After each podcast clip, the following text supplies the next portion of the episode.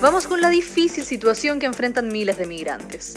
Piden retornar a sus países de origen en medio de la crisis sanitaria. Ciudadanos de distintas nacionalidades han pernoctado fuera de los consulados con el fin de conseguir vuelos humanitarios.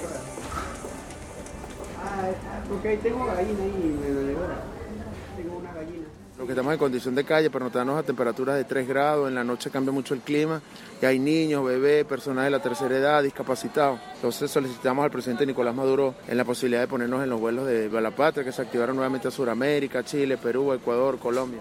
Empezaron siendo 13, llegaron con frazadas y carpas a las afueras del consulado, presionando para que se abran vuelos humanitarios que los retornen con sus seres queridos. La pandemia los ha azotado en lo económico, perdieron sus trabajos, quedaron sin ingresos y no pudieron seguir pagando sus arriendos. Uno de ellos es Alejandro Parada, padre de familia, de los primeros en pernoctar frente a la embajada. Nosotros llegamos a esta situación porque éramos eh, hombres de, familia, responsables eh, de estar aquí desde algunos de hace un año, dos años, tres años, hoy unos en condiciones legales, otros ilegales, eh, pero la mayoría teníamos RU, otros no.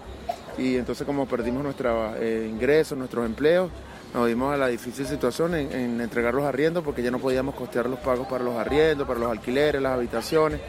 Y la mayoría de los que están aquí empezaron a pernotar son niños, son adultos mayores, bebés e incluso discapacitados, todos en la calle a cortas de enfrentar lo más duro del invierno.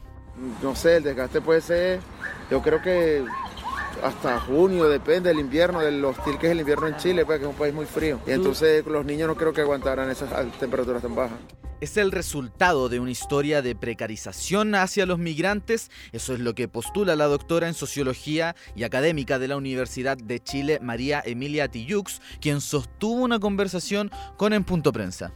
Yo diría que lo que están experimentando ahora viene a coronar de cierta manera lo que se ha producido contra ellos desde los años 90 en adelante. Profesora, pero la historia parece no ser muy distinta a lo que vive eh, desde la clase media digamos, para abajo. Muchos perdieron sus ingresos, muchos perdieron sus trabajos, no tienen qué comer. ¿Cómo podría usted explicar em, este doble azote a la población migrante respecto a las crisis que van derivando desde la pandemia? Sí, el problema es que, como recién le decía, la situación que viven los migrantes desde antes de la pandemia y desde antes del estallido social tiene que ver directamente con el racismo institucional. Cuando una persona no tiene carne de identidad, una persona sin papeles no tiene ninguna posibilidad, por ejemplo, de circular, de trabajar, de tener un salvoconducto, de poder explicar por qué se desplaza, de ir a una farmacia, a un supermercado. No se puede mover.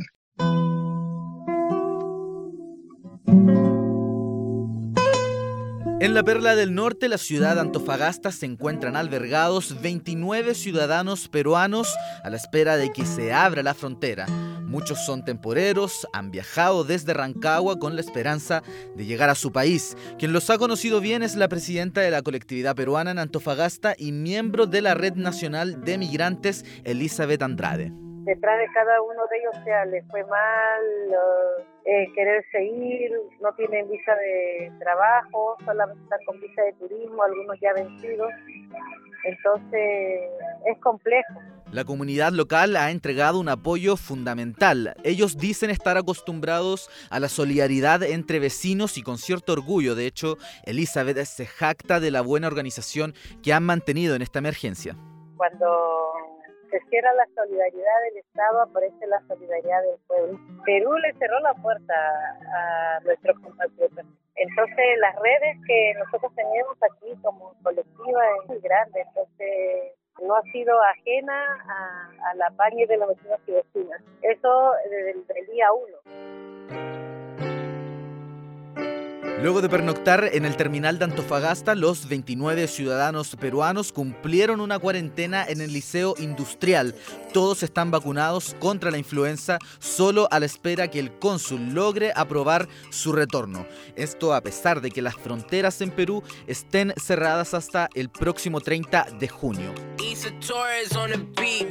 Dramáticos relatos de los que vinieron a probar suerte, un historial de precarización quizás producto de que Chile no ha aceptado que es un país de migrantes. De todas formas, la profesora Tiyux nos invita a la siguiente reflexión sobre cómo nos pensamos como sociedad.